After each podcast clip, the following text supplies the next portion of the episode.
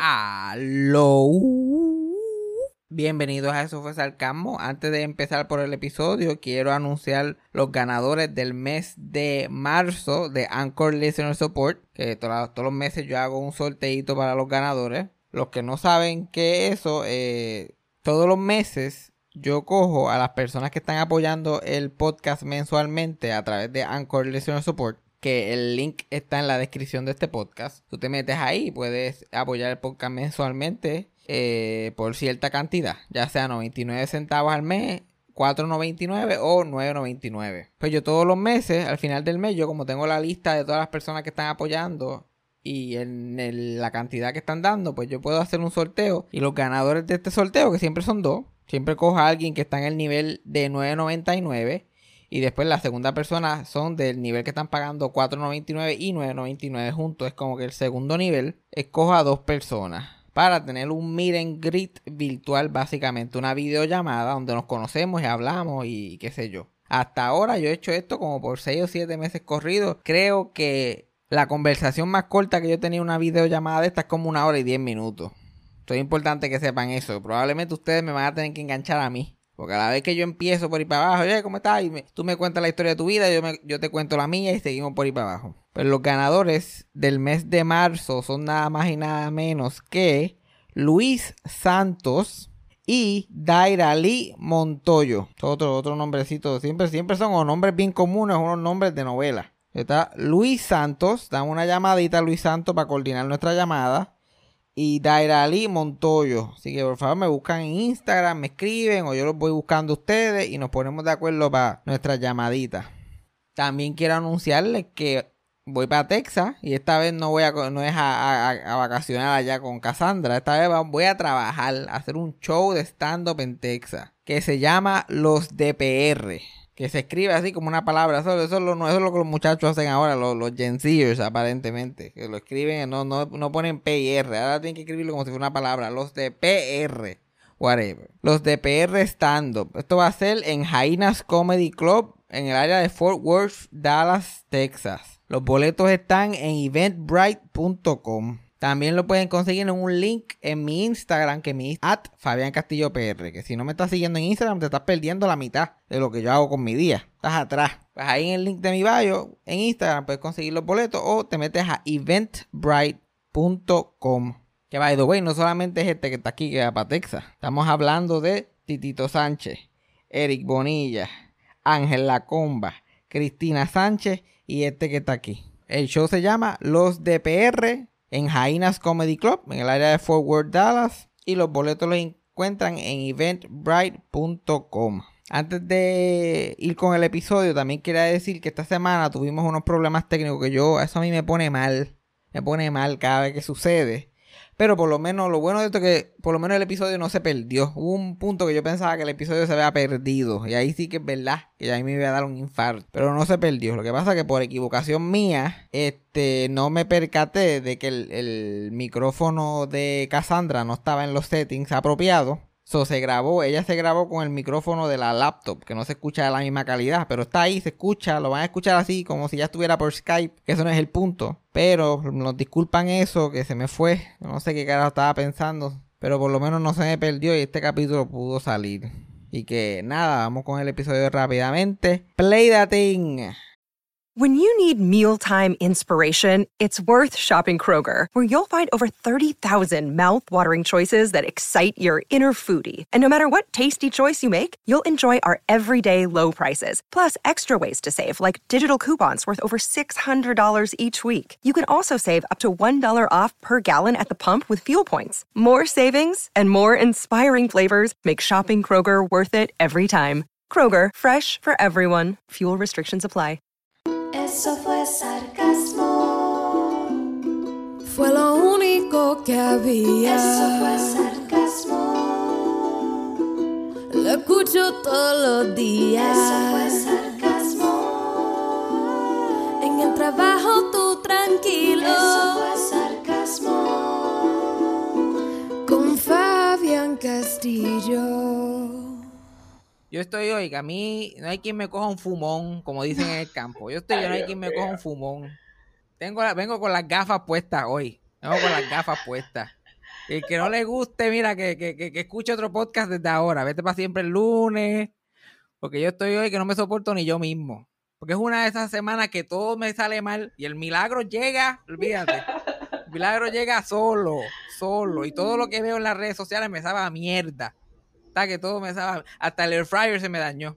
Hasta el air fryer se me dañó. ¿Qué? Eso no duró ni un año la mierda esa. Ni un año duró. eso sí a mí me duele. Eso sí a mí me duele. Chacho, ¿sabes lo que es? Yo con 800 pesos en cupones y, y sin air fryer. ¿Qué carajo se supone que yo haga con eso? no, no, no hay break, no hay break para mí esta semana. Yo estoy entre el estrés del viaje a Texas. Yo he ido a Texas como 90 veces, estoy estrésico. estoy estrésico, porque no es todos los días que tú vas a Texas con alguien que le dicen el come crica. yeah. Okay. Yo estoy preparándome psicológicamente porque eso va a ser. A mí, esa gente me van a sacar el monstruo mínimo seis veces en, en la semana que voy a estar allí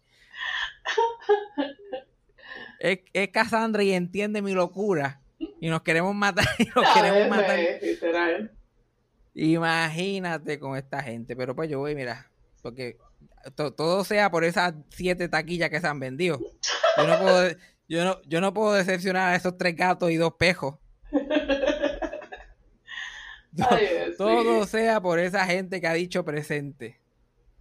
Aquí nosotros, nosotros tenemos o gente que lo da por, todo por nosotros o gente que no le importa tres cabezas de carajo. Yo sé, yo sé de, hay una, hay una muchacha aquí fan de nosotros que va a guiar de Oklahoma para el show del Texas. De Oklahoma. De Oklahoma. Tenemos pocos, pero fieles, fieles. No se preocupen, que esa gente de siete, no, yo no sé si van a tener un show con siete taquillas nada más vendidas, pero definitivamente, por lo menos un meet and greet se van a llevar. mínimo. Algo, algo algo se van a tener que llevar. Entonces el air fryer se me dañó, se me, se me acabó el, desempleo, porque ahora, tengo que volver a renovar. Y como funciona aquí en Puerto Rico, eso estaré nueve meses ahí esperando que me llegue. Porque la gente se cree que vivir del mantengo es fácil. La gente se cree que vivir del mantengo eso es, fácil, Pero, chacho, muchos, muchos no pueden. Muchos, no, muchos se quitan del vivir del mantengo. Pero no, yo, yo como soy un luchador, un fajón, y, tu envidia es la gasolina para mi progreso. Porque eso, ese, es el nuevo grupo marginado. Los mantenidos somos el grupo marginado de Puerto Rico en el momento. Todo el mundo nos está tirando la mala, pero como a mí me han bulleado toda la vida, eso a mí no, a mí no me, eso a mí no me quita las ganas. Yo no pienso yo, no pienso buscar trabajo hasta el 4 de septiembre que se acabe el PUA. A mí sin cojones me tienen en cojones me tienen. Y me busco un trabajito part-time para seguir cogiendo cupones también. Te duele, yo, yo sé que te duele, yo sé a la gente que se pasa hablando mierda, le duele, porque Cassandra no, Cassandra es una mujer trabajadora, sale a trabajar todos los días, tú no la ves ella pensando en la gente mantenida. No. Los que se molestan por los mantenidos son los que quieren, pero no pueden, porque pues como se fueron hasta culo con el cajo y la casa aparentando, ahora aunque quisieran, el púa no le va a dar. No, le va a dar para quedarse en su casa. Yo aquí haciendo, yo hago de tripas corazones para poder vivir del mantengo. Yo me mantengo en la pobreza solamente para poder vivir del mantengo. Pero la gente no ve el sacrificio. La gente no ve el sacrificio que uno hace, que uno tiene que hacer. Yo tengo que caminar a pie todos los días para llenar ese cajito hasta tajón. Tengo que ir, y venir de Walmart dos y tres veces. Tengo que ir y venir dos y tres veces de Walmart. No, no, pero la gente quiere que yo me vaya a cultivar las tierras. Eso es lo nuevo. Ahora yo tengo, yo, tengo que ser agricultor para poder ir comer y beber. En este país hay que, hay que ser agricultor. Yo que me crié, yo que me crié en el monte y, la madre mía, este, lo menos que me dijo a mí fue, fue que fuera agricultor. Llego a tener una pala en la mano, me, me, me, me da un cantazo y me la tumba. Y ahora, ahora está hablando mierda en Twitter, en su cuenta de Twitter y en sus cuentas de, de Fotuta, porque ella también tiene como 20 cuentas falsas de Fotuta también. Yo, yo espero que le estén pagando y espero que le estén pagando más del mínimo, porque se lo merece. Porque para hacer ridículo allí, eso, eso, eso cuesta dinero. Porque el trabajo cuesta. No, todo, toda esta semana todo el mundo hablando mierda de la gente que, que está cogiendo el PUA, está cogiendo las ayudas y que la gente no quiere trabajar. Y que la gente no quiere trabajar por 725, que, que se creen y qué sé yo qué más. Porque la culpa siempre es del pobre, la culpa no es de nadie más más que del pobre. Ajá, sí. Porque la mierda esa que están dando de púa, eso es pa- eh, la gente está viviendo como millonario sin trabajar. Esto tiene unos clases de cojones. Yo mismo estaba viendo a al Molusco hablando mierda de, de que la gente no quiere de que la gente no quiere trabajar. Ahora la- le, le tiran la mala a los pobres siempre. Que no quieren hacer, que no quieren hacer la- las pendejas, que no quieren hacer, no quieren irse a trabajar a 725. Puñeta, con 725 no se vive. Primero, eso es lo, pri- eso es lo primero. Lo segundo es tras que no se vive con 725 y la- a- a- porque hay, hay un problema que no la gente no iba a trabajar las tierras de Puerto Rico. Ese es el escándalo ahora nuevo. Y tuvieron que traer mexi- mexicanos y gente de Honduras para que fueran agricultores. Que es lo mismo que hacen en la estadidad, by the way. Eso es lo mismo que hacen en la estadidad. Yeah. Buscan a mexicanos. Yo, pues, como soy ciudadano americano, yo no tengo el problema. Pero si, si trabajar en un trabajo regular no vale la pena 725, muchísimo menos es ir a coger cáncer en la piel y, y descojonarte el cuerpo ahí para después carecer de necesidades básicas. Mm, No, no, no. Pero como la gente es como loca, la gente es como loca en este país, la gente, la gente la perdió ya hace tiempo. La perdió. Uno, uno tiene que vivir en esclavitud. Aquí, primero que nada, desde que yo tengo uso de razón, se ha, se ha este, menospreciado el trabajo de agricultor. Ujú, Sí. Se, me- se menosprecia, se burla. Si tú estás haciendo eso, no estás en nada, no estudiaste, porque estudiar es la gran cosa. Estudiar, a mí, de estudiar es lo máximo en el mundo y, es, y eso es lo que te va a abrir las puertas y tú te tienes que joder para seguir subiendo en escalones y bla, bla, bla, bla. Puñeta, y la gente, y la gente que no quiere hacer eso. Tú tienes, todo el mundo, todo el mundo tiene que trabajar bajo aire acondicionado y y para ganarse un, un salario digno, porque no es que vas a ser millonario, para ganarte un salario digno. Los demás que se mueran de hambre. Porque tener plan médico es un lujo. Porque poder porque- porque- por tener, tener tu propia casa es un lujo ahora. Es un lujo que si tú trabajas en McDonald's no te lo mereces. No te lo mereces. Mira, hay gente que no da para más nada. Yo, yo no doy para más nada. Yo, o es hablar mierda, o, o trabajar en un parking, o, o cajero en church. Yo no doy para más nada. Pero tú me estás diciendo a mí que yo no me merezco nada. Yo me merezco estar viviendo en una caja de zapatos, que pago como quiero un montón de chavos, con mi salud mental por el piso, porque no tengo chavos ni para pagarme un plan médico, no tengo acceso a, a salud. Aquí no hay ni doctores tampoco, anyway, aunque tenga plan médico, porque todos se han tenido que ir para el carajo. Y el Molusco hablando mierda. Y el Molusco diciendo, ay, los- y se van para allá, para Estados Unidos, a limpiar meao. Primero, a limpiar meao y a tener tres o cuatro trabajos. Primero que nada, si uno trabaja, allá uno trabaja tres y cuatro trabajos. Y va y, y limpia meao, que para yo no, no tiene nada de malo. Porque todo, ya- él sigue menospreciando el trabajo y, y después no le gusta que la gente no trabaja. Decídete, puñeta. Decídete. ¿O quiere que la gente trabaje? Todo, todo el mundo. ¿quién, ¿Quién carajo va a estacionar los cajos en Vale Parking si todo el mundo está en las oficinas? Exacto. ¿Quién carajo va a hacer los Big Macs que, que- que el Moluco se come todos los días? ¿Quién carajo lo va a hacer? No, y entonces menosprecian el trabajo. Allá en Estados Unidos tú te jodes tres y cuatro trabajos, pero sales de allí y no coges ni un solo boquete. A lo mejor puedes pagar un buen cajo, puedes pagar un buen cajo y no lo dejas completo en un solo boquete. Te equivocas una vez, coges un boquete y se jodió el cajo de cinco años que, que estabas pagando. Ay, Dios mío. Y a, y a lo mejor allí, este, eh, limpiando y, y vómito de, de la gente en Disney, tienes plan médico y una unión. Y, y, y, y- tienes tu retiro asegurado. Ahí cualquiera se va y se mata, cualquiera. Pero aquí sin nada. Y la culpa, y la culpa es del pueblo, la culpa es de la gente. No tienes que ir a trabajar para superarte. Mira, la, el, el, los trabajos, el working class, la gente que trabaja en estos trabajos así difíciles, es lo mejor que la sociedad tiene, es lo que mantiene la sociedad corriendo. Eso es lo que mantiene la sociedad cogiendo. Ahora en esta pandemia, ¿quiénes mantuvieron la sociedad cogiendo? La gente que trabaja en supermercados, la gente que trabaja en los bancos, la gente que recoge la basura, que no recojan la basura tres semanas en este país para que tú veas cómo, cómo el país se acaba. El país se acaba, la gente estaría llorando en la casa porque no sabe hacer con la basura. Y tú me estás diciendo a mí que esa gente que, que, que, que son el pilar de la sociedad no se merecen, este, después de matarse ahí recogiéndote la basura y las panties con jotos y las panties cagadas que tiras en el zafacón, no pueden llegar a una casa que, eso, que es de ellos y criar tres, cuatro muchachos con, con su salario. Vete para el carajo. Se mamen un bicho, todos estos choques cabrones. Y lo lindo es que la mayoría de la gente que defienden este argumento son los que llevan 40 años trabajando y no tienen dónde caerse muertos. Como la madre que me parió, que es la primera. Y lleva educando a un país, educando a un país, porque una educadora, ¿qué trabajo más fucking importante que alguien que educa al país no tiene ni dónde caerse muerta? Pero defendiendo, y la culpa es de los mantenidos. Los problemas de ella es culpa de, lo que se, de los mantenidos de este país. Un esto es un problemita grande. Ahora mismo vi a otro que puso, un face, eh, puso en Facebook, que es de la edad de mi mamá también. Y también es de, esa gente. Ah, ¿dónde están, dónde están los, los, los hijos del, del cañaveral de, de, René Pérez, de la canción esa? Ajá. Que, ah, y él escribió por encima del meme, ah, ¿qué prefieren este, jugar PlayStation de una a la mañana y dormir de una a la mañana a una a la tarde?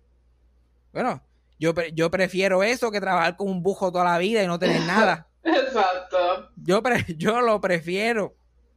Y yo como soy, yo soy, yo no soy hijo del cañaveral, yo soy hijo de la a, mí, eso no me, eso no me incluye a mí. eso no me incluye a mí. Me dijeron, a mí me dijeron estudia para que trabajes en un sitio con aire acondicionado y, eso es lo que tú tienes que hacer. Olvídate lo demás. Y estoy seguro que le dijeron eso a, todo el mundo. Y ahora, y ahora no hay agricultores en este país. No hay, qué cojones.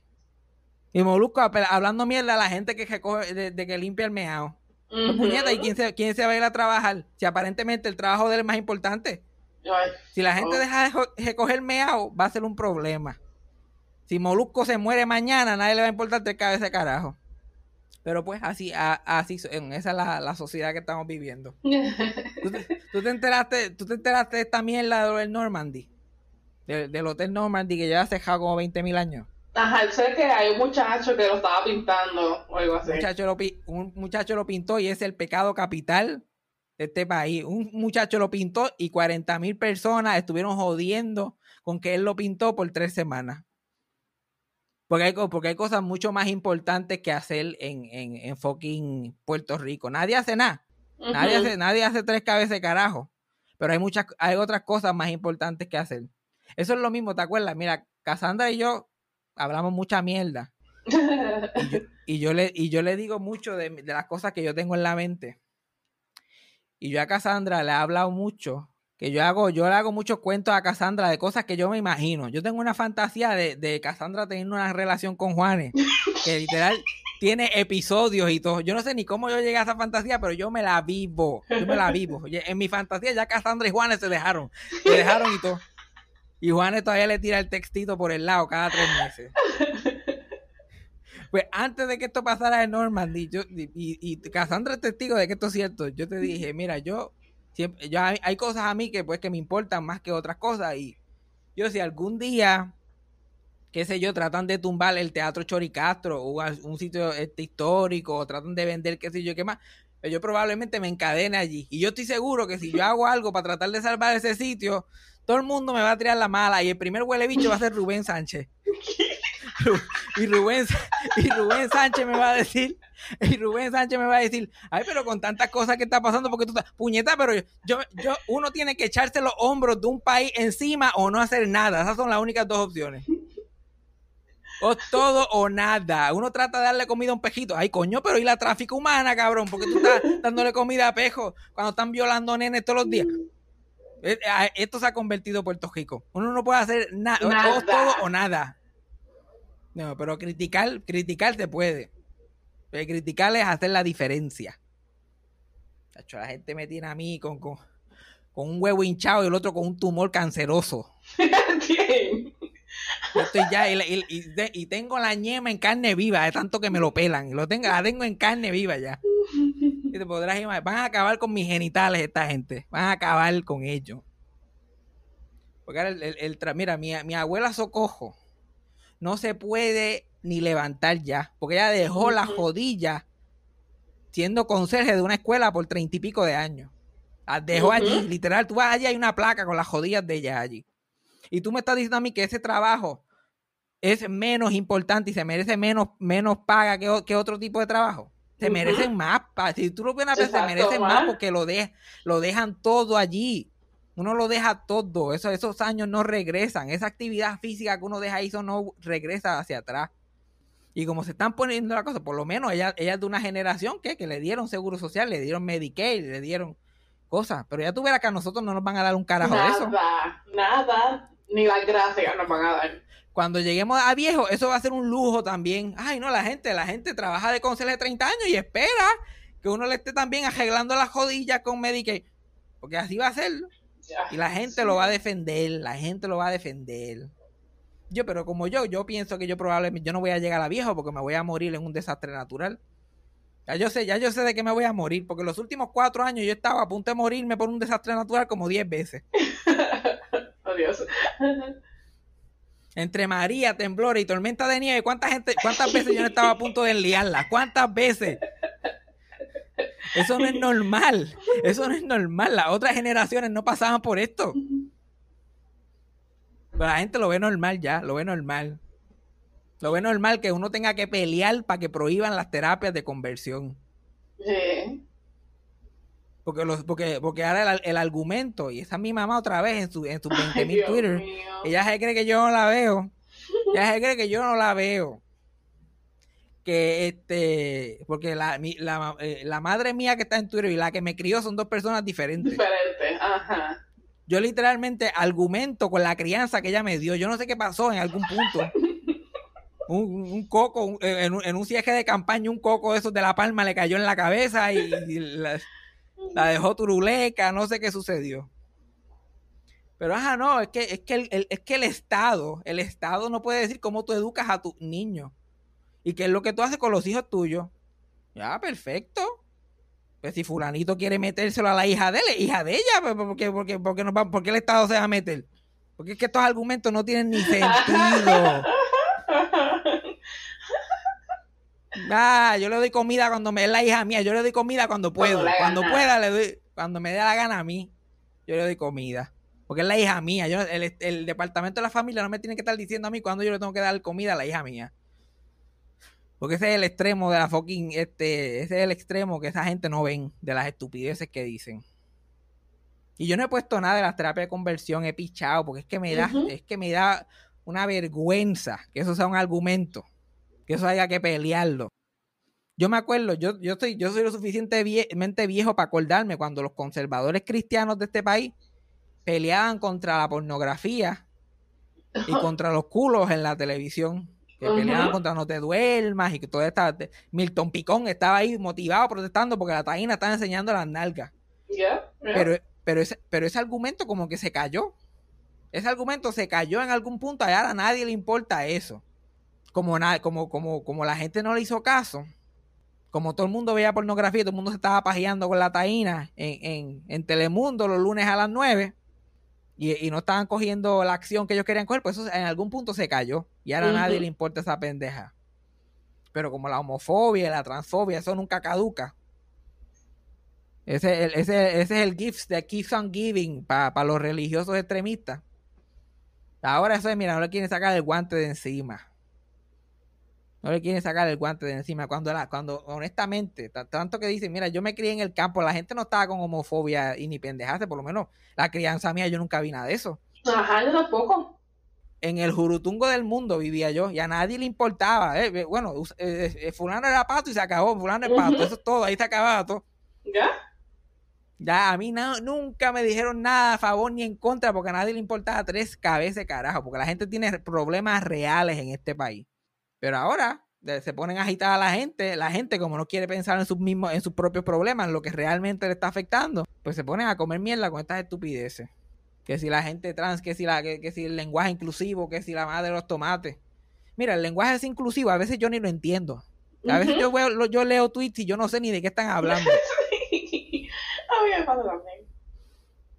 Yo, ay, Crista, la munda está perdida. Y yo digo, ¿qué carajo es eso? Yo tengo que, yo tengo que sentarme a pensar. Y yo, ah, ella, ay, Cristo, el mundo está. Ah, ok, ya entendí por dónde va la cosa. Tú no me ves a mí protestando. A mí sin cojones me tiene. Sin cojones me tiene lo que la, lo que la gente se quiera llamarlo, cómo se sientan identificados, la vida que ellos vivan. Uno la, uno, la gente la respeta y ya. La gente la respeta y ya. Yo me acuerdo, yo en el, en el lado de por parte de padre, pues ellos eran bien católicos y, mi tía especialmente, que es, ella no cae ni en católica, ella es una ridícula. Ese es, ese, ese es el verdadero credo de ella. Ese es el credo de ella real. Eso de católico, eso, eso, eso es un tape. Ella es una, una born again ridícula. Ella no, de, ella, no, que, ella no dejaba que los hijos de ella vieran SpongeBob porque SpongeBob era afeminado. No porque era retardado ni nada, por afeminado. No, no, es que era afeminado, no. Él puede ser un, él puede ser un animal, pero después que sea varonil. Ah, no, no, no, pero es que yo no dejo que ella vea SpongeBob porque SpongeBob es afeminado. Y yo, pues no me invites más a tu casa entonces, no me invites más. si eso es lo que me está tratando de decir, no me invites a tu casa. Y hablando mierda, y me acuerdo que, que, que, que, la prima mía tenía un amigo mío que eso era, eh, la prima tenía un amigo que eso era gay, pero eso, esos nenes que se le nota desde que están en primer grado. Y ella, ay, mira, el, el, el, el, amigo de fulano, que se llama René, imagínate. Y le dice, no, no, porque es René, René es patito, René es patito, pero, pero, ay, pero él es tan bueno y yo como que, no me, no. me tienes que defender a, el, yo, yo, yo en mi mente, no me tienes que defender al pato ese, yo lo veo bastante buena gente, yo lo veo de lo más chévere el tipo, de lo más buena gente que hasta me giro con él, lo pasamos cabrón. Y, entonces después el, el Atukiti fue cuando mi papá salió del closet, y ahora mi tía, mira, se le quitó, se le quitó la mierda cuando mi, cuando mi papá salió del closet. Como mi papá es un canto de pan con ojo. no hay argumentos, no hay argumento en contra de mi papá como ser humano. mi papá dijo, pues yo sé que yo me ¿qué vas a decir? ¿Qué vas a decir? ¿Qué vas a decir? Y ahí se le quitó la manía. Y así, y, así pasa todos los días en este país. las actitudes van cambiando poco a poco, lentamente, pero estos cabrones que se ponen a usar estos argumentos para distraer y para recaudar chavitos allí en la iglesia, echan todo ese progreso para atrás. Echan todo ese progreso para atrás y uno tiene que seguir con la mierda y con la pendejada y con el dale que es tarde. Ay, señor. Y eso que son pro vida. Ellos son pro vida. Gracias a Dios yo soy pro vida, pero tú vas a hacer lo que a mí me dé la gana con esa vida tuya. Vas a hacer lo que a mí me dé la gana. Y ya, y se acabó. No se puede, ya no se, no se puede vivir en este país y ni se diga Estados Unidos, porque Estados Unidos no tiene boquete y por lo menos tiene plan médico. Pero pues te pueden llevar, se te pueden llevar siete tiros por joder, por ir al supermercado nada más. ¿Sí? Ya volvemos a esa misma mierda. We're back on, the bullshit yo estaba hablando con mi papá y mi papá, yo estoy el diablo, y, lo nuevo ahora, la, que esta, la, gente asiática está sufriendo muchos ataques y qué sé yo, qué más en general, porque ha, habido una alza en eso. Porque la gente, porque la gente, la gente se creen que tienen unas opiniones tan grandes y tan especiales, y, la gente es lo más manipulable del mundo. los conejos no se, no se dejan manipular, pero la gente, uff. la gente. Dile algo tres veces y ellos se, se van para abajo con eso desde que Trump empezó con el Kung Fu Flu y decir que, esa, que, que, que, la, que el, coronavirus vino de allá del carajo, igual, la, la, los incidentes contra la gente asiática han ido en aumento. Hay cuatro, un 400%, una cosa que no parece ni real. Y yo estoy hablando con mi papá y mi papá, este, yo le digo eso, ay, está pasando. Y es rápido me viene con el tiroteo que hubo en lo de los masajes. que, que, mataron a como a ocho personas. A ocho. Y él sí, pero yo estaba viendo en las noticias, y tú ya tú, ya tú sabes cómo, se, cómo él habla, o tú te lo imaginas, como un discurso público. Yo estaba viendo en las noticias, pero yo estaba viendo en las noticias que eso era un masaje, mira, eso, eso era un sitio de masaje, pero, pero, pero ellos hacían, ellos hacían favores sexuales ahí, ellos hacían cositas ahí. Y, y, yo, y, yo, y ¿qué tú me estás diciendo a mí? Si yo, me, si yo de momento dejo de hacer el podcast y me voy a, jalar paja a 8 pesos debajo de un puente, ¿me merezco que me maten? ¿Merezco que me metan cuatro tiros? Por favor. ¿Qué tiene que ver una cosa con la otra? Nada. Nada. A lo, a lo, a, a lo mejor si no, si no le hubieran hecho la vida tan de cuadro al, al blanquito ese, que la única forma que lo tocaban era si, si, si, si pagaba. Exacto. Y a lo mejor si el blanquito eso hubiera desarrollado una personalidad en vez de ser, en vez de ser feo nada más. Él era, él era feo nada más. Eso era su gran claim to fame. Ese era su Tinder bio. Como, eh, Jason o como sea que se llamaba, feo. Eso era, eso era todo lo que tenía. Él tiene que venir y formar el, el- el desastre porque probablemente la gente se lo estaba bulleando como cosa loco y como esta gente no aguantan presión. Ujú. Yo como llevo aguantando el... Ahora me estoy llevando el buleo de- del mantenido, que yo lo cojo sin miedo. A mí sin cogerme tiene, porque a mí me, a mí me han buleado toda la vida. Cuando yo estaba en cuarto grado, yo mi- a mi mejor, mi mejor amigo, yo tenía un mejor amigo así de primero, que él era, él, él era el gordo y yo así flaquito, chiquito detrás de él, nosotros éramos amigos siempre. Y nos decían el gordo y la flaca. Nos decían el gordo y la flaca. ¿Tú te crees que eso no es suficiente para coger una metralleta y, y entrar a tiro a la escuela? Pero no lo hice. No lo hice. Ya, a mí lo único que me molestaba es que ese era su único punto de referencia. Ellos no se acordaban del flaco y el gordo, el, el equipo de comedia viejo. No, era, era de, No. Univi- de Univisión, de Univisión, del programa Chisme. Ahí vieron dónde va, el, el gordo y la flaca. Ah. Y, me- y le decían al amigo mío el, el, el, gordo de Molina y a mí me decían el nombre de la flaca que hasta se me olvidó, que era un nombre estupidísimo también. Y yo, mira, yo, a mí no se me cayó un canto. A mí no se me cayó un canto. Yo no me, yo no me volví loco. Bueno, me volví loco, pero lo, lo usé para otras no cosas. Eso. No Lo usé, pa- lo usé para el bien, lo usé para el bien y no para el mal. Ah, Bueno, la, la historia favorita de Cassandra, que yo le he contado toda la historia de mi vida a esta mujer, todas, y solamente hay una que es su favorita. solamente hay una. Porque, porque aquí tú ves a Cassandra, pero Cassandra es una mujer cruel. Cassandra, tú la ves aquí santa, pero ella, ella le gusta la crueldad. Eso es lo que, es- eso es lo que ella se disfruta. Una vez yo cuando quería hacer IMO, en mi fase IMO fui a Hot, fui a Hot Topic. ¿Por qué, por qué te ríes? ¿Por qué te No, ríes? no, no. Yo estoy- fui a Hot Topic y yo quiero una cadenita, yo quiero una cadenita de esa.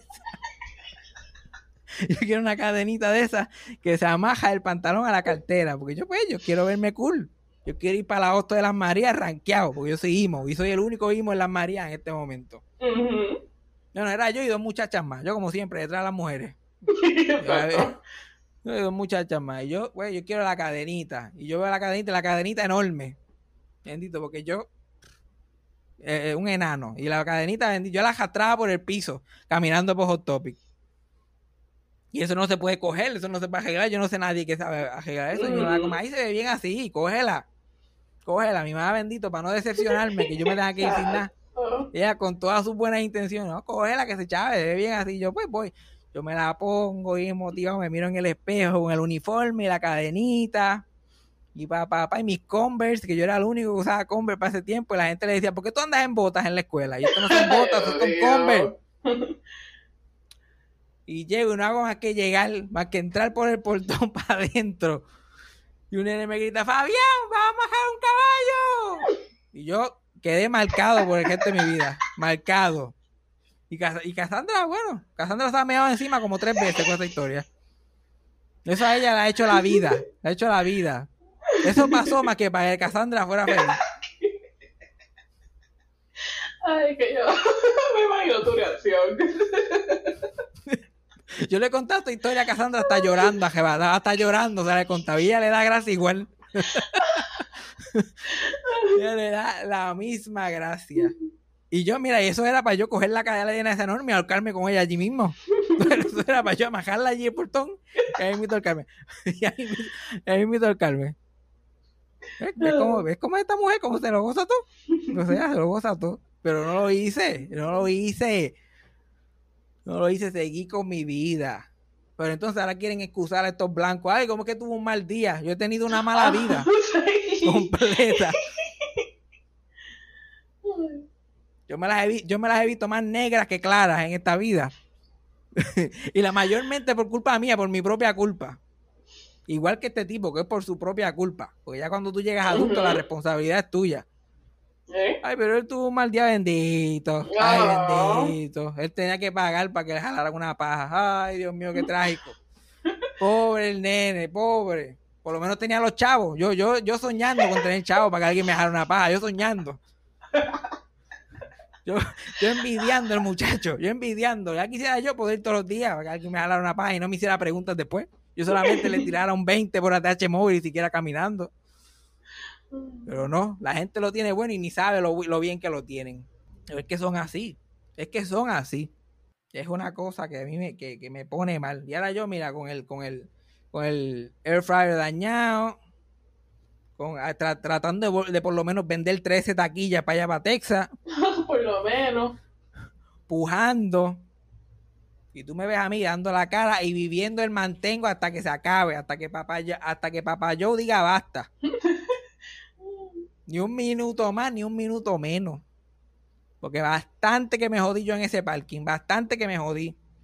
Yo trabajaba en un estacionamiento que yo, si a la una de la tarde, yo no manejaba ese estacionamiento, un sábado a la una de la tarde, yo no manejaba ese estacionamiento bien, no había entrada para San Juan del tapón que se hacía. Ay, Dios mío. Y yo lo hacía solo a 7.25. Y quieren decir que el trabajo que esa gente hace no es importante. Y quieren decir que, que- que el, que el trabajo de, de- del de recursos humanos en cualquier compañía o el presidente de ventas de Mega TV se merece los chavos que le dan por mojonear. Cuando, hay- cuando hay gente que lo está dando todo allí todos los días. Mira, esos, mes, esos meseros, la gente que trabaja de mesero, que, que por alguna razón justifican que le pagan menos del mínimo. Ay, porque cogen propina.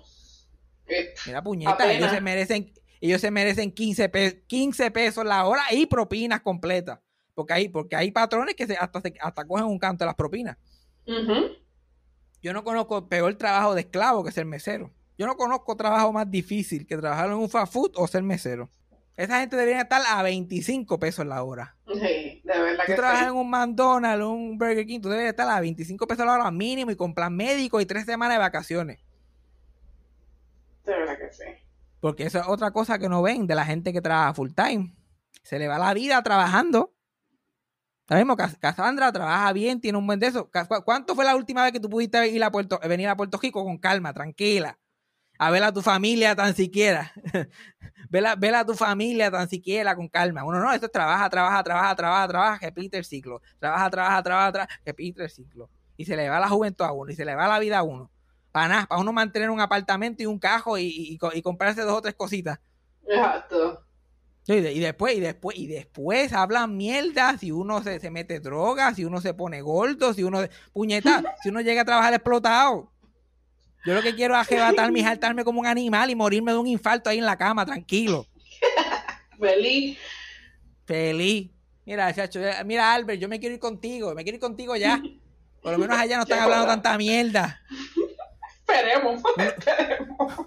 Esperemos, no, chacho, porque si llegas allí te encuentras, yo me encuentro con la abuela mía, ya anda para el carajo, se jodió. Se jodió la pendeja. No, chacho. Yo creo que, yo creo que, que, que es que tú estás muerto, es que Dios te está llevando a los buenos. Mm, Dios te está llevando a los buenos. Porque es que vivir en este mundo no está fácil. No está fácil. By the way, se murieron dos actores míos favoritos también esta semana, porque es que esto es. Yo siento que yo, yo, yo, yo siento que yo trabajo en el tren urbano de la fucking muerte. Yo veo gente enganchándose todos los días. Yo veo gente enganchándose todos los días, pero coño, eran tan buena gente que hasta se murieron a tiempo para el podcast. Toda esa gente eran clase, clase all the way. No me hicieron nada. Mira, eso fue pan, pan, pan. George Siegel se murió y se murió Jessica Walters, que eso a mí me dolió. Lo de Ah, Jessica sí, Walters, porque Jessica Walters es para mí lo que Joe Jonas es para ti. Yo hubiera, cami- ¿Verdad? yo hubiera caminado de, yo hubiera caminado de mano con esa mujer por plaza. Cómodo. Esa mujer era el amor de mi vida. El amor de mi vida era esa, era esa mujer. A mí me encantaba. Y el personaje que hacía es el personaje de Lucio Bluth, que es el, uno de su personaje más famoso en el show Arrested Development. Es Milagro González. Es la traducción a Milagro González en televisión más importante que ha habido. Eso es un evento histórico. Que, que, que, que como que presentó a esa madre clásica, esa, que- esa milagro que todo el mundo tiene. En el caso de Cassandra es, es su tía abuela, que es la, la, la milagro de, de- de la familia. Todo el mundo tiene a esa, a esa señora, todo el mundo tiene a esa señora en la vida. Que te, que, te, que te pone como vuelta y media y después cuando uno crece no se da cuenta que tenía razón. Porque mientras, mientras, yo, mientras más yo sigo la vida, más yo me doy cuenta que, que Milagro tenía razón. Lo de George Siegel me, co- me cogió de sorpresa, pero no, no, no tan de sorpresa, tenía 87 años. Ujú. Pero el hombre se mantenía joven con cojones. Yo estaba en el Londres de Texas hace, unos hace un tiempito atrás. Estoy lavando mi joven pendeja y me aparece en las televisores grandes aparece un episodio de The Goldbergs, que es la serie que él está haciendo actualmente, actualmente que es un family sitcom ochentoso que está en los 80 y él es el abuelo. Él era, él era el abuelo. Y yo estoy joven y de momento aparece y yo hace tiempo que no lo veo porque yo no veo ese show. Yo estoy, me, me siento a ver el capítulo completo. Ajá. Muy bueno, ese- muy bueno el show, by the way. De un capítulo que vi nada más, yo altamente recomendado. Ok. Un show bien, bien hecho y bien, y bien gracioso. Yo lo estoy viendo así, yo lo estoy mirando hace, no hace ni, bueno, como un mes y pico. Lo estoy mirando y yo estoy, Dios mío, ese hombre no se pone viejo. Ese hombre va a cumplir, va va a cumplir 87 años y se ve entero. Y él haciendo ese show con los ojos cejados. Porque ese- él, era un hombre que actuó en teatro, fue nominado a Oscar, en los 70 era una estrella de cine, exitosa. Después, yo no sé qué pasó, que de- no- cuando se fue poniendo viejo, este, lo dejaron de contratar en cine, empezó a hacer televisión, empezó a hacer más comedia. Él era actor dramático, se viró para comedia ya cuando, cuando las partes no estaban apare- apareciendo para ser leading man en el cine, pues él hizo el cambio para comedia y empezó a hacer de papás y abuelos y cosas. Ajá. Y ese hombre estaba haciendo ese show en piloto automático y le quedaba cabrón. Que esos son mis actores favoritos que tienen una habilidad que su presencia nada más pueden cargar un show. Y yo lo estoy mirando y le diablo, ese tipo se pone viejo y está eh, todavía cobrando ahí de la semana. Él era famoso porque él no, él no se quedaba más tiempo extra. Si le decían nos vamos a las 7, él nos vamos a las 7. Ujú. Ok. Le, ok. le decían, decían, George Siegel es perfeccionista, ¿hasta qué hora de irnos? Y así era, él exigía perfección, pero de momento ya veía que eran las y 53, yo, bueno, vamos dejando, como quede, que yo me tengo que ir. Y, de hecho, se- y, y entonces lo, lo, no sé, en verdad no estaba enfermo ni nada, like, tuvo una operación del corazón y murió a causa de, de, la- de complicaciones de la operación del corazón, porque a la vez que ya tú tienes 87 años, pues una ope- por más saludable que esté, una operación de corazón abierto es un 50-50 si lo vas a lograr o no. Y, y pues y falleció. El último episodio de él en The Goldberg sale el 7 de abril. Creo que esta semana, esta misma semana que se murió, ellos iban a grabar el season finale de Oh ese my show. God. Que, que todavía no se sabe si es el series finale porque no ha sido renovado para el próximo season. Yo me imagino que esa gente tuvieron que votar el libreto y yo no sé qué se están inventando para ese final, porque puede ser el final de la serie o el final del season y este se murió y Mm. No, Uy. Muchachos, esta gente- se están ganando los chavos esta semana, esta gente allí. Entonces, estaremos pendientes de eso. Y la pendeja que Jessica Walters, que se murió un día después, que se murió George Siegel, había trabajado con él como cinco veces durante su vida y había hecho de su esposa muchas veces en televisión y en cine también. Ah, ¿de verdad? So, se fueron uno detrás del otro por alguna extraña razón. Yo me imagino ella viendo la noticia que se murió él y dijo, ay, mira cómo se murió él, bendito. Y se fue, dos o tres horas después se fue ella también. Ella sí que me da una pena cabrona, porque además de que yo estaba vivamente enamorado de ella, Of course. Este, y me enteré que era acuario, yo con razón. Tenía- el, el, el 31 de enero cumplió 80 años. Que, ¿sabes? 80 años no son nada, pero esa mujer estaba entera y apenas cumpliendo sus 80 años. Y una de las cosas que más me gustaba de ella es que ella siempre, durante su vida y, y después en sus años mayores, ella siempre actuaba como una mujer joven. Como que en su vida personal, Ella era tan cute y tan bonita y siempre era tan juguetona. Like ella, tú- literalmente tú no le veías la edad.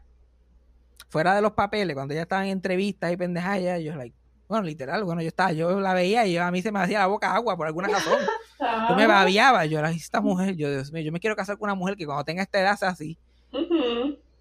Y ella con, con el esposo de ella, que era un actor bien famoso, se llamaba Ron Liebman, que la gente lo puede conocer, él hacía del papá de Jennifer Aniston en Friends, ese es uno de sus papeles Mm. más conocidos. Ahí.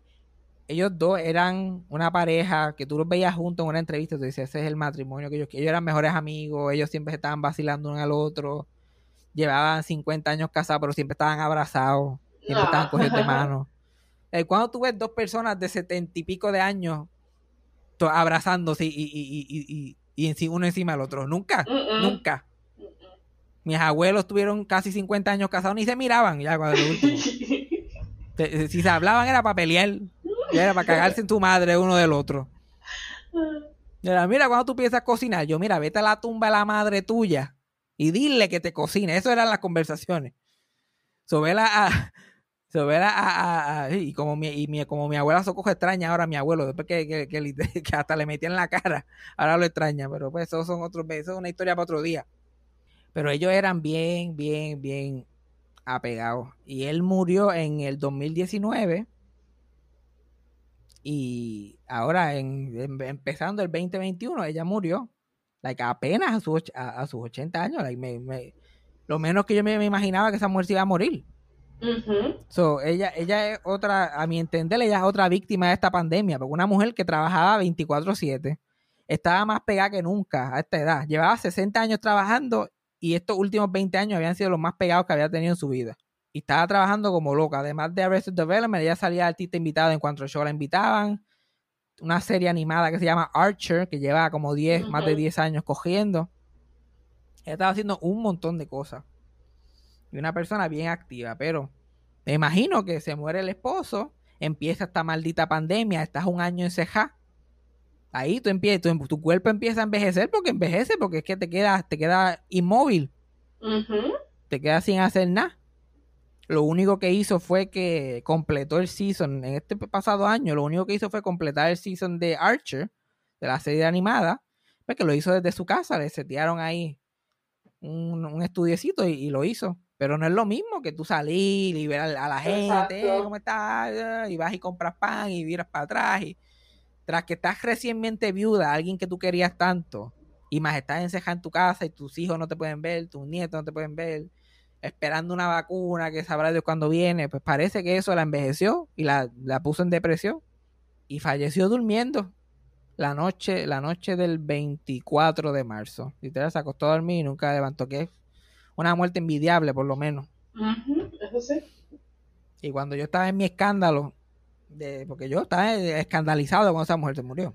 Me. Freddy me está, Freddy me está diciendo, bueno, pero por lo menos no tuvimos que verla desintegrarse, como pasa con mucha gente, que después eventualmente empiezan a, a tener estos achaques y whatever. Y yo como que, pero, pero, like, que nos- no- nosotros no, no, no estamos en el control de esas cosas. Like, si tenía que ponerse chacanto con el tiempo, pues se ponía, pero esta pandemia vino e interrumpió like, muchas vidas que pudieron haber sido más largas, que. Tú no sabes lo productiva que pudieran haber sido. Esa mujer a lo mejor hubiera podido llegar a los 90 como si nada.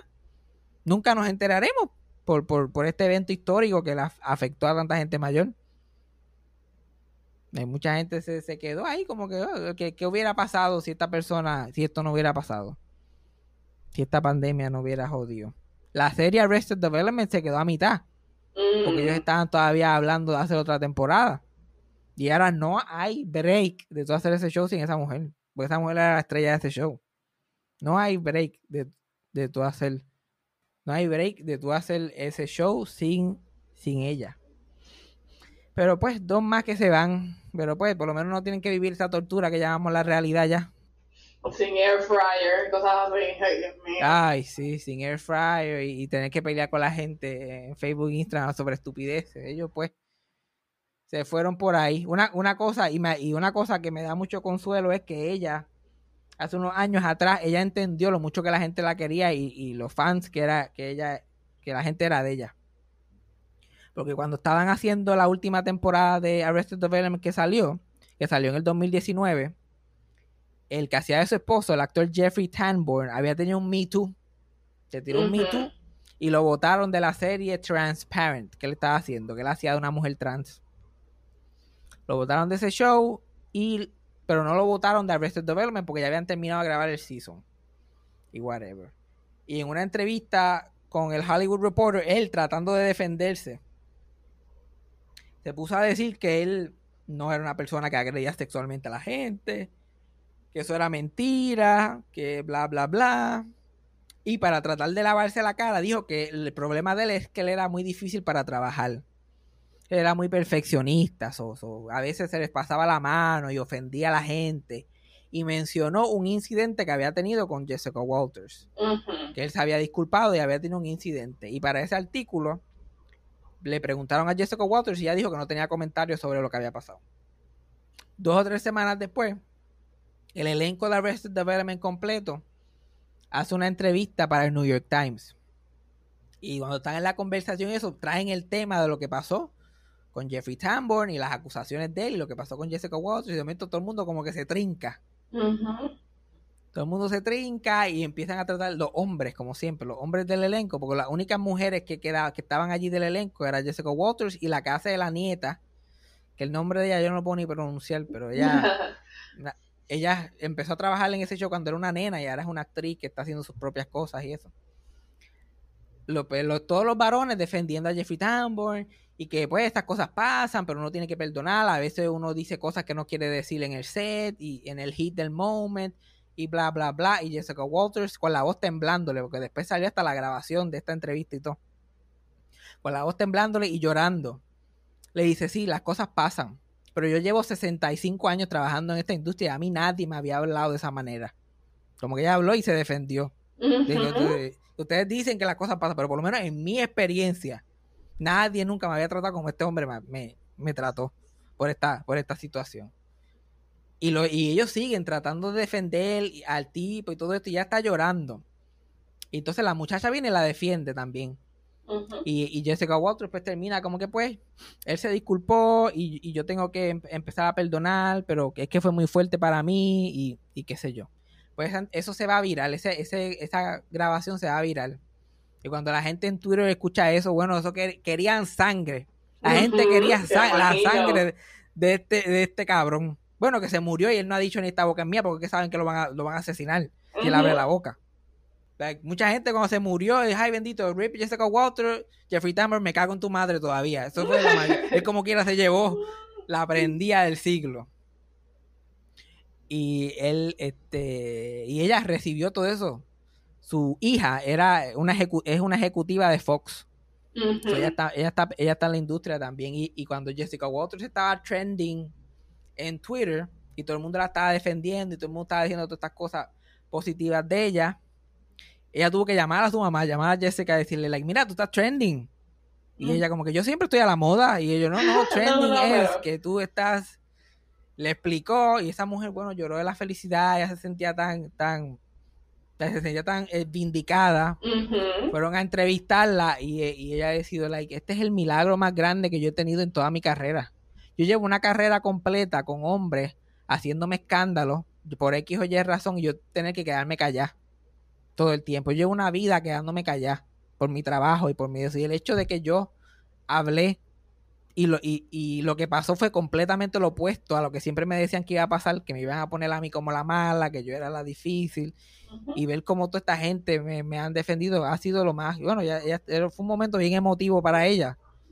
después, después de trabajar en esta industria toda la vida y aguantar tanta mierda, que por lo menos ella sintió ese, ese, ese momento. Y alguien le, alguien le, yo creo que fue la nena, la que hacía de la nena en el show, eventualmente le escribió un, un email a Jessica cuando todo eso se hizo público y qué sé yo qué más. Y si hay, si hay algo que nos enseña estos momentos de los hombres, estos momentos de hombres equivocándose, equivocándose, si hay algo que nos enseña es de mujeres increíbles como tú y le envió ese email y esa fue la última comunicación que ellos tuvieron. Eso fue en el 2019 y ella murió ahora en el, 2021. So, rest in peace, Jessica Walters. Rest in peace, George Siegel. Veremos a ver qué hacen ahora los Goldbergs. Ay, Dios. Vamos a ver quién se muere la semana que viene, porque la verdad que es toda una cosa. Pero definitivamente lo que, lo que se están muriendo son los que tienen suerte. Honestamente, desde los aquí. Especialmente los que se mueren de viejos, que vivieron lo mejor que la humanidad tenía para ofrecer. Exacto. Ya de aquí, de aquí para abajo lo que nos espera es mierda tras mierda. Ya, ya estamos acabando con el coronavirus. Vamos a ver qué nos toca el año que viene. Vamos a ver qué nos espera, porque eso el coronavirus nos, nos, nos dio, eso no fue un huracán ni, ni, ni unos temblores, eso nos dio duro por un año y pico y continúa. Y continúa. Y dicen que la próxima ola viene por ahí porque se vacunan dos o tres y la gente se cree que es fiesta. La gente se cree que es fiesta. Mío. Ay, señor, pero ¿qué, qué hemos aprendido hoy? Si es que hemos aprendido algo de, de esta charla. Esto fue más una charla con podcast. Esto fue un TED Talk. Esto fue un TED Talk.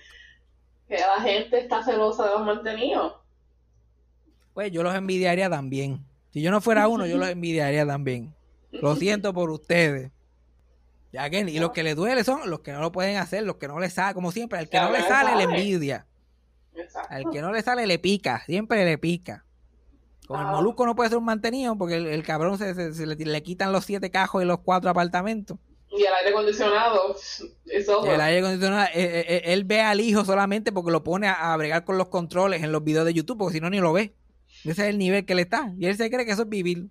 Pues déjame a mí vivir a mí mantenido. Déjame a mí vivir mantenido aquí, chilling. Y que se joda todo. Pues eso, aprendimos eso. Aprendimos que yo y Jessica Waters de manos por plaza, sin de ningún tipo de problema. plaza. SpongeBob es afeminado. Breaking Poncho news. es afeminado. Breaking news. Y eso es malo. y es Eso es malo. Porque ser, afe- ser afeminado llega a- lleva al homosexualismo. Y yo, a- yo afeminado toda la vida, todavía un bicho no ha entrado a la boca mía. Que yo sepa. Que A menos que haya habido un incidente durmiendo, pero lo dudo. Y mi papá, que no es afeminado, es gay. So, esa es la que- en, en esa es la que estamos.